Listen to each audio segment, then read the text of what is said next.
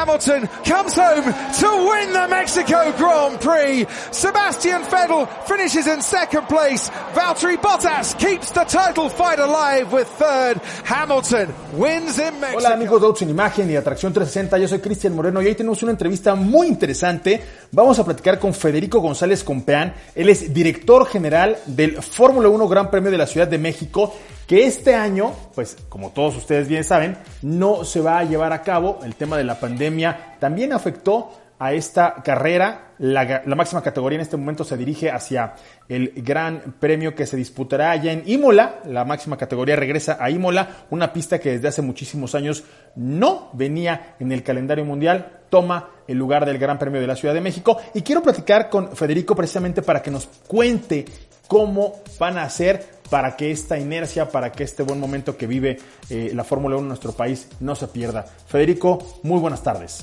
Cuéntame, ha sido un año extraordinario. Yo sé que ustedes han trabajado, no se fueron a guardar a sus casas. Eh, prácticamente han estado al pie del cañón. ¿Qué han hecho? ¿Qué ha hecho el Gran Premio de la Ciudad de México en este 2020?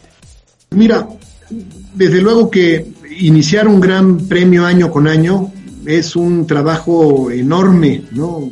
Trabajamos en el Gran Premio el día de la carrera, trabajamos cerca de seis mil, ocho mil personas, ¿no? Este, y, y, toda la organización y todo lo que, la coordinación que requiere eso, pues requiere mucho tiempo y mucho, mucha coordinación y mucha concentración para que eso suceda. Entonces, ¿qué hacemos? Pues empezamos desde el cartel, desde el nuevo cartel, claro, eso incluso lo hacemos mucho antes, el cartel, este, la planeación de las cosas que nos salieron mal y de cómo podemos corregirlas, de cómo corregimos las asistencias, de cuál va a ser la campaña, cuáles van a ser las promociones, quiénes van a ser los patrocinadores, salir a la venta de las suites, salir a la venta de los boletos, ¿no? El diseño de, no, no, te imaginas el sinfín de cosas que hay que diseñar. Hablas desde el, el, el, el lanyard, ¿no? Este, este, lo que hay que diseñar el lanyard, hay que diseñar la pulsera y a una ponerle una cosa y a otra otra. Son horas y horas y horas de mucha gente que, que, que, colabora con mucho cariño y que lo hace con mucho eh, profesionalismo que hace posible que ese gran premio. Entonces, vamos a aprovechar algunas cosas que ya hicimos en el 2020 del trabajo que hicimos y vamos a tener que tirar algunas, digamos, que ya no, que ya no van a servir porque pues bueno, las condiciones son diferentes y tendremos que replantearnos muchas otras cosas. Pero contentos, entusiasmados de que eso vuelva a suceder a un año, ahora sí, a un año. ¿Cómo les fue con la venta de los boletos? ¿Hubo cancelaciones? Yo sé que ya habían arrancado, a diferencia de otras pistas, la venta de boletos, pero al final del día la carrera se canceló. ¿Qué ocurrió con los boletos? ¿Hubo una reprogramación? ¿Cómo les fue con la venta? Ya tenían arrancado un buen porcentaje para este 2020 y se pospuso para 2021. La verdad es que estamos muy contentos, muy satisfechos con esta, con la respuesta del público, porque queremos pensar que el público está contento y está satisfecho con el producto que recibe, porque tuvimos menos del 5% de, de cancelación de, de boletos. Así que estamos muy contentos, satisfechos y, y, la fecha además empieza a ser la fecha, se empieza a dibujar parecida a la de este año. ¿no? No es una cosa definitiva, pero en una última conversación que tuve con Fórmula 1 estamos ya hablando de las fechas y parece ser que pudiera estar cayendo justo en el último fin de semana de octubre, primero de noviembre. Estamos todavía afinando eso, pero, pero sería por esas fechas. Con un 5% de cancelación, ¿cuánto o cómo va la venta para este 2021? ¿Ya tienes boletos confirmados? Estamos contentos porque seguimos desde que salimos a la venta el año pasado, no hemos dejado de vender boletos y te puedo decir que pues estamos por encima de la de lo que se regresó, ya estamos por encima. O sea, hay gente que está pues en fin, confiada con comprar el boleto con esa anticipación, con un año dos, un año y meses de anticipación, así que creemos que a partir de ahora que solo falta un año, que casi es como todos los años, va a incrementarse la venta y estoy seguro que vamos a llegar con, pues con sold out, casi lo podría, ¿no? a pesar de, de todo, ¿no? Creo que sí, porque ya compensamos esa pequeña bajada, ya se compensó con público que vio una oportunidad en seguirlo comprando, en tenerlo con anticipación, y estamos todavía, estamos por encima de eso. Federico, ahora sí, por favor, explícame un poquito, ¿qué se les ocurrió para que la gente este fin de semana que hubiera tenido un Gran Premio de México estuviera cerca de ustedes. Hay un Gran Premio virtual, hay inscripciones para carreras virtuales y obviamente también van a transmitir la carrera del año pasado. Explícame un poco acerca de todo el concepto que se desarrolló para mantener a la gente unida este fin de semana que hubiera sido el Gran Premio de México. Me voy a ir un poquito atrás de, qué es lo que hicimos, ¿no? Después de la posposición, de que se pospuso el evento y que dijimos, bueno, que iba a ser para 2021, ¿qué hacemos, no? ¿Cuál es la tendencia para no estar desaparecidos de, ¿no? nuestra base de,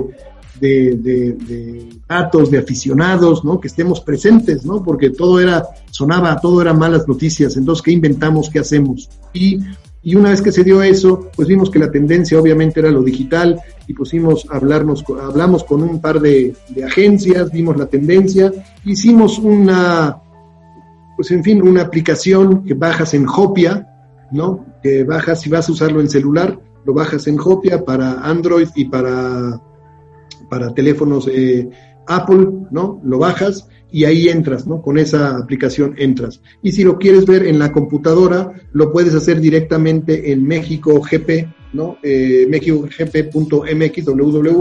y ahí puedes entrar y te mandamos una liga para que entren. Solo son cinco mil personas las que van a poder entrar simultáneas. No quiere decir, porque la transmisión dura seis horas, tenemos la transmisión del Gran Premio de 2019, tenemos la transmisión, tenemos entrevistas con nuestros embajadores, ¿no? Casi de familia ya, ¿no? Joe Ramírez, Adrián Fernández, Esteban Gutiérrez, que tienen unas entrevistas creo muy interesantes, que las podrán disfrutar ahí segmentadas, fragmentadas.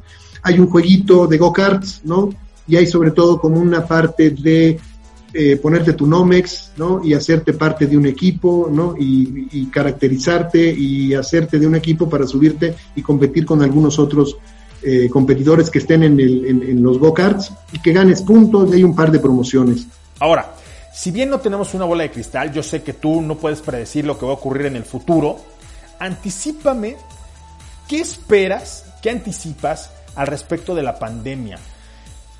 Definitivamente los temas de salud en nuestro país y en el mundo entero van a cambiar las circunstancias. ¿Crees que pudiera haber alguna repercusión sanitaria para el 2021? ¿Tienes ya eso considerado? Lo que hemos aprendido, porque sabes que somos parte de un grupo, ¿no? Del grupo CIE, ¿no? Que tiene conciertos, tiene teatro, tiene muchas otras cosas. Y te diría que el aprendizaje es que esta pandemia se juega todos los días y las cosas pueden cambiar muy importantemente de semana a semana. Entonces, nosotros nos apostamos por la fecha que vamos a tener, que será, calculo, como te había dicho, la última semana de octubre, la primera de noviembre, y creo que ese es el objetivo, ¿no? El objetivo. Y durante este año vamos a manejar muchas variables.